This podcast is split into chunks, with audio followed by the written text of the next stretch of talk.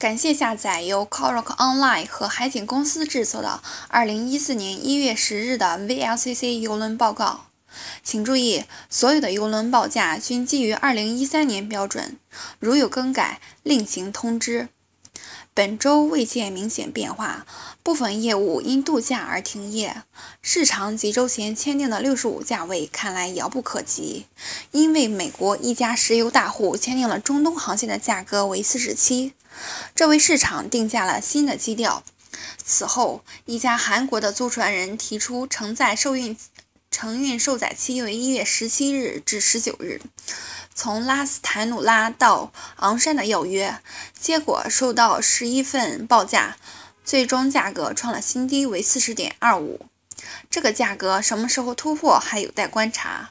此时距沙特二月合约开始还有十天的时间，一月的待运货量似乎是比过去的三个月的平均量要少。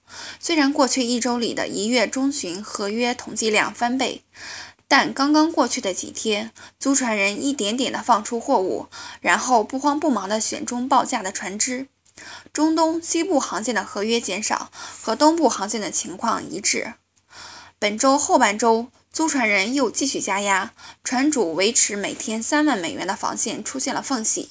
中东东部航线往返租约合价合为二万美元，为圣诞节前价格几乎。比圣诞节前价格几乎减半。西非交易上升。本周初，中国租船人签订二月上旬的三艘游轮，最早的一份价格为五十三。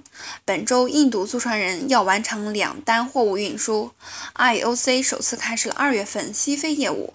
进入市场的时间为二月二日，东部市场开始走软，租船人收到了积极的回复，最终签订了开往大西洋的一艘船，价格为四百一十七万美元。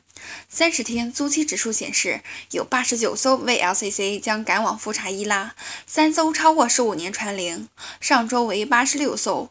租船人仍然采用低位的策略，预计有二十五至三十单货物需要在一月份承运。如果算到一月二十八日，那么就会有十五艘船要滚动进入到二月份。燃料油价格为每吨六百一十四美元。感谢您的收听，此次播客由上海海事大学翻译并制作。